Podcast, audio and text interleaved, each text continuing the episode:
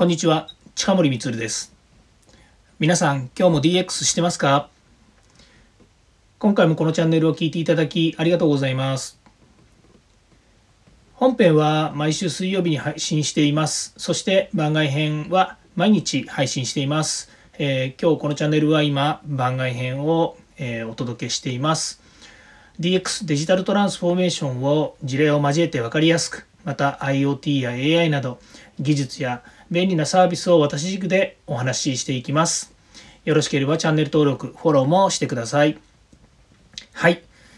えー、今日はですね、えー、番外編ということもありましてですね、えー、街で見かける当たり前にあるものはもう DX しないのかの、えー、その後5回目になります。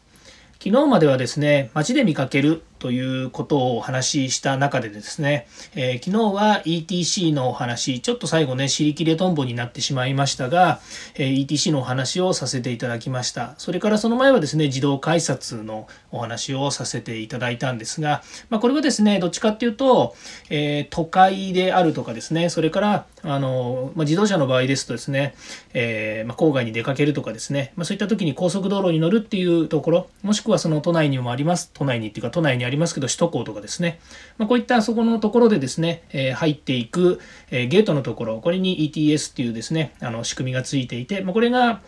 えー、いろんなデータをですね、えー、取ったり、まあ、システムですから、まあ、いろんなものが機能としてついてるわけなんですけども、最終的にはですね社会に、えー、つながるサービスに展開できるというようなお話もさせていただきました。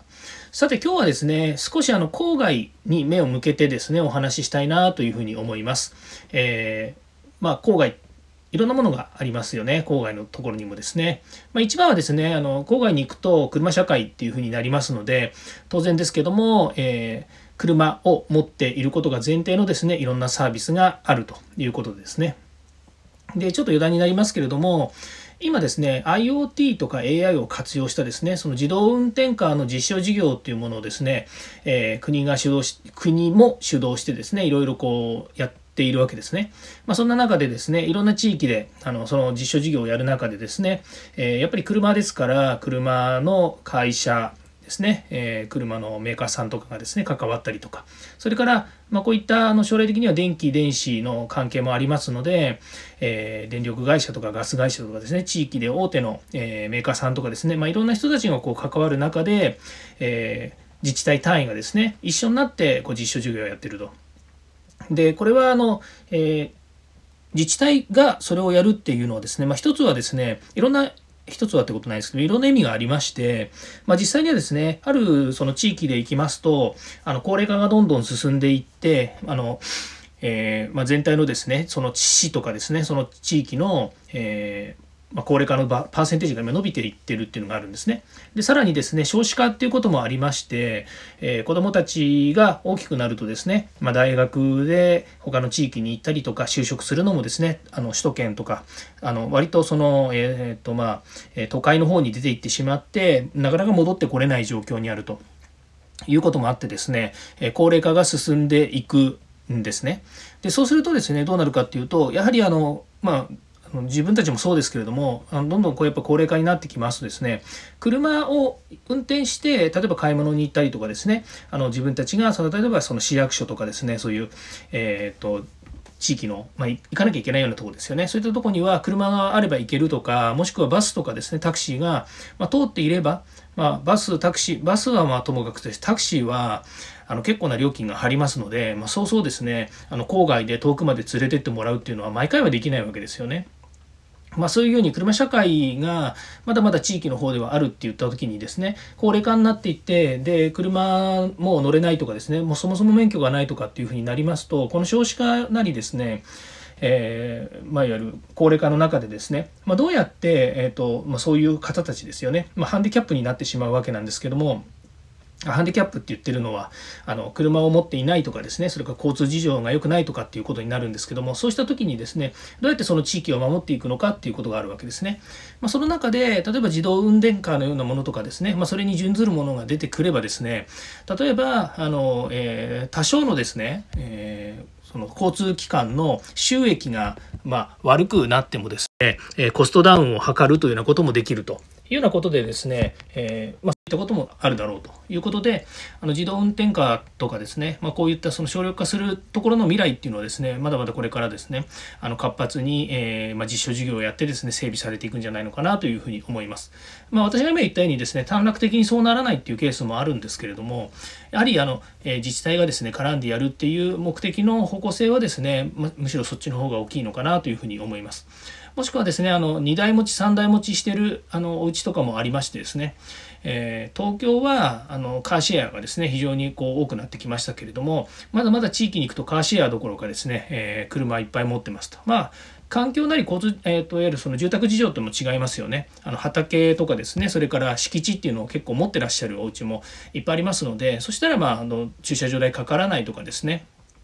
から車え登録するにはですね駐車場の必須条件があのありますのでその時になかなかこう都内ではですね、え駐車場さえあの自分のところにないと自分の敷地にないと。まあ、マンションとかですと、えー、もうみんな持っていてですね駐車場取れないとかですねあの空き待ちとかっていうこともありますし、まあ、そんないろんな事情がありましてですねあの東京はま持ちにくいということがあるんですがもう日本全国目を向けてみるとですね、えー、どっちかっていうと車持って車社会って言った方がいいのかなっていう気がしないでもないですよね。東京に住んでるとそんなことないなっていうふうに思うんですけども。さて、それでちょっと郊外っていう話なんですけど、えー、農農地とかですね、農道とかっていうのはやっぱりたくさんあるんですが、まあそのあたり今どういうふうにですね、あの、デジタル化してるか、DX 化してるかっていう話なんですけども、まあ、割と今、さっき言いましたの実証事業の中でですね、畑の IoT 化っていうのも結構やってているようなんですよね。で畑の IoT 化ってどういうことかっていうと例えばあの、まあ、簡単に言うとセンサー取り付けてですねデータ取ってみたいな話が一般的なんですけれども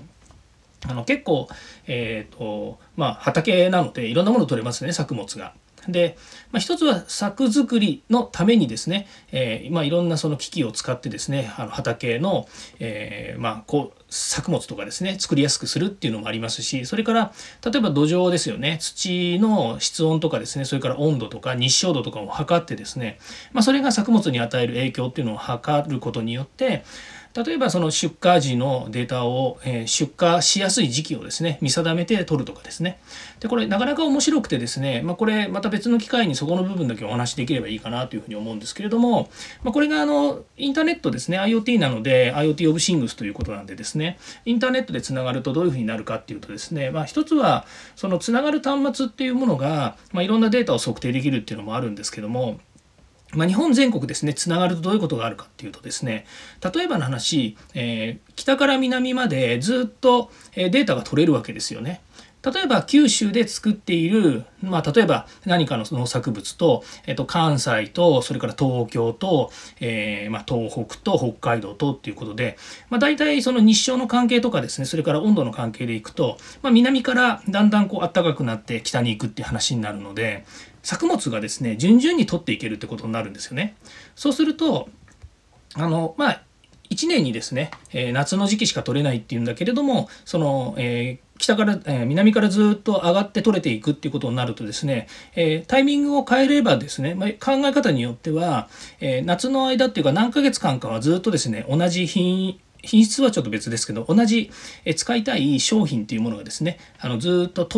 取り続けられると。まあ、例えば、え商売をしているですね、お店とかでしたら、この、例えば、えー、作物をですね、まあ、何でもいいです。じゃがいもでもいいですし、人参でもいいんですけれども、そういったものが、まあ、同じ品種のものがですね、ずっと使い続けられるということもあるわけですね。まあ、こういったものをですね、積極的に IT を活用することによって、えー、まあ、農作物を作っている方から、加工している方から、それから、えー、サービス業ですね、販売とか、えー流通とかサービスとかやってる人たち。ですから一次産業二次産業三次産業ですね。うまくつなぐことによって、えー、6次産業という言い方をするんですけどこれはまた別の機会に言いたいんですけどもね、まあ、こういったものがですねつながる世界つながる社会によってですね、えー、新しい、まあ、あの価値をですね創造できるということなんですよね。